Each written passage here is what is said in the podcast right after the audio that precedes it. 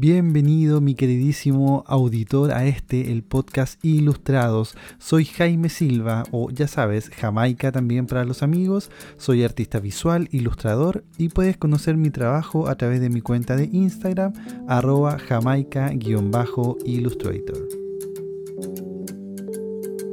Ilustrados es un podcast independiente que pretende traer a la mesa una diversidad de temas siempre relacionados con artes visuales, cultura y estilo de vida.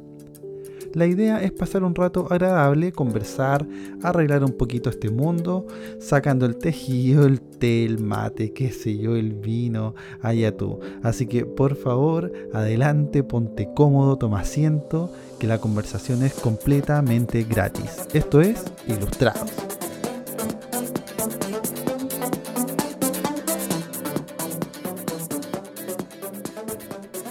Te anticipo, queridísimo auditor, que este episodio va a ser más corto que los anteriores, porque esta vez te quiero contar una historia. Más bien un cuento, un pequeño relato que escribí hace unos 10 años atrás, más o menos, eh, porque hay una cosa en realidad que yo no te había contado hasta ahora, y es que desde muy chico siempre fui aficionado a escribir cuentos o historias cortas. Y estos cuentos estaban basados en mis propias experiencias de niño o simplemente basados en nada, sí, simplemente en nada. Cada vez que yo me sentaba a escribir cuentos, sentía que lo hacía simplemente por sentarme a eructar todos estos personajes e historias que vivían dentro de mí o vivían dentro de mi cabeza.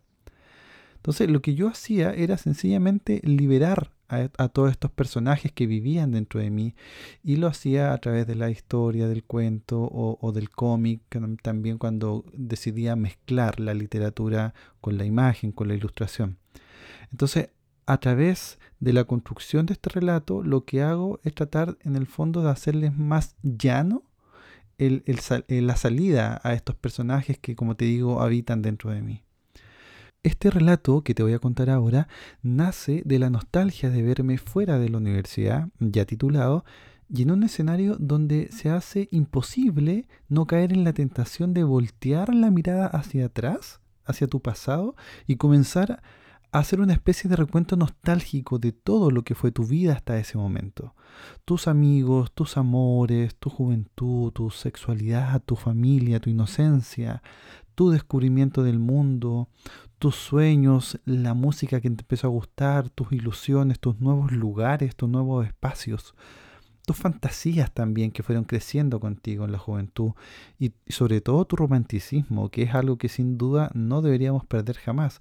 O sea, todo ese paso que gran parte de la gente pasa eh, en los veintitantos, cuando empieza a descubrir el mundo universitario y empieza a, a salir de la adolescencia para llegar a la juventud, es un paso muy importante y, que llega un punto en la vida también cuando va cerrando ciclos que se hace un recuerdo romántico de todo esto.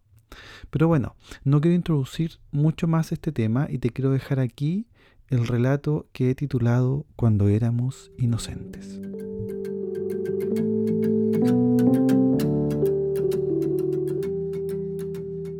No teníamos idea dónde íbamos a ir a parar.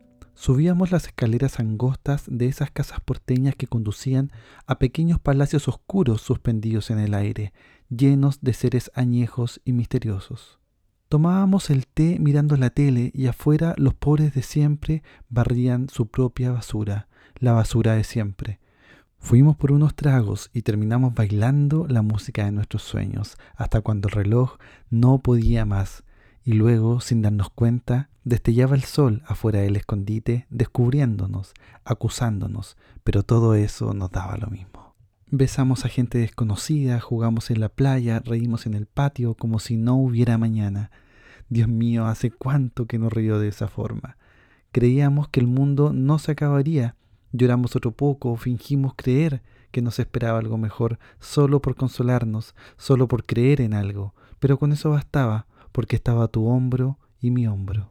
Y ahora me veo cerrando varias ventanas, tratando de impedir que pase esa luz de antiguas felicidades. Quizá porque no todas hacen bien, quizá porque algunas enseguecen y no me dejan mirar con claridad lo que tengo aquí y ahora.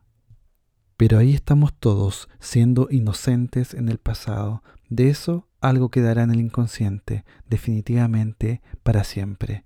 Éramos tantos con tantos sueños, con los mismos sueños y esperando tanto, sin dejar de esperar incluso la muerte, que arrasa con todo como un tornado, incluso deseándola a veces pero quisimos hacernos los tontos con otros tantos buenos caminos que se nos presentaron. Quisimos seguir adelante y ser políticamente correctos, pero ahora veo que quizá siempre quisimos equivocarnos. Elegimos perder muchas cosas y ganar otras tantas, pero ahora no sé qué tanto tiempo perdí. En realidad, perdí la cuenta. Y no vale la pena la pregunta, pero eran mis ojos redondos, a veces verdes, a veces amarillos y siempre miopes, los que estaban ahí mirando tan transparentemente, sin nada que ocultar, solo apreciando con esperanza la belleza, esperando lindos tiempos, preguntándose cuándo llegará la hora de la tranquilidad. Pero me hundí en la vergüenza es la suma de frases épicas, de películas grandiosas, de confesiones hermosas, de viajes imborrables, los que permanecen en esa luz de felicidad. Es la actriz diciendo, siempre hay algo que se está muriendo. Y es tu música, tus ideas locas y mis ganas de aprender.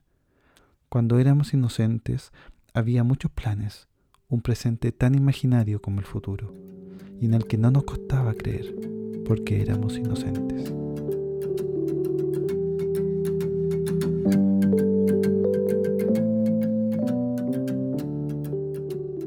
Debo reconocer que igual es fuerte leer este tipo de relatos y, acordarse igual del sentimiento que provocó cerrar un ciclo. Para todos, siempre cerrar un ciclo significa, eh, es algo fuerte en realidad, y, todo el mundo lo toma de distintas formas, de forma madura o no, o algunos incluso lo toman de forma fría, es como ya una etapa más, ok, lo tacho de la lista. Pero hay gente que prefiere voltear la mirada hacia el pasado, hacer una especie de recuento nostálgico y quedarse con las cosas ricas, las cosas que, te enriquecen, eh, aprender de las muchas experiencias, de las muchas personas que se cruzaban en tu vida. Y hoy en día, más que nunca, existen las fotos, existen los videos para registrar nuestra vida. La herramienta con la que yo siempre conté fueron mis letras y mis dibujos. A través de ellos yo puedo volver, por ejemplo, ahora vuelvo a leer este relato y a través de este relato viajo a episodios personales e imágenes personales y me conecto con esos sentimientos, me conecto con esos lugares, me conecto con esas personas eh, de aquel pasado que me dejó algo bueno. ¿no? Entonces, em, e, esa es mi herramienta para poder llegar a esos lugares de forma mucho más fácil.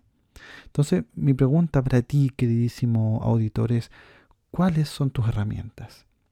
¿Cuál es el puente que construyes tú para llegar a esos lugares pasados? ¿Una canción? De repente, una película, un juguete, una revista, un libro, un aroma específico, de repente puede ser de alguna forma, siempre hay algo en nuestro pasado que guardamos y añoramos también como un tesoro. Y ese tesoro puede ser incluso nuestra inocencia. Hay una canción de Enigma que se llama Return of Innocence, Regreso a la Inocencia. Y esta tiene un videoclip sencillamente hermoso. Y, es así, sencillo y hermoso. O sea, tiene esas dos cualidades. Y desde chico siempre me inquietó esta canción, porque siendo niño sabía que llegaría un momento en que dejaría de serlo y por ende esa inocencia propia de mi niñez, de la cual yo estaba consciente, quedaría atrás y, es fuerte darse cuenta de eso. Sentía que era una especie de crónica de una muerte anunciada. Y bueno, me gustaría terminar este, este podcast con una parte de la canción que no hace más que reafirmar lo que te cuento. Amor, devoción, sentimiento, emoción. No tengas miedo por ser débil.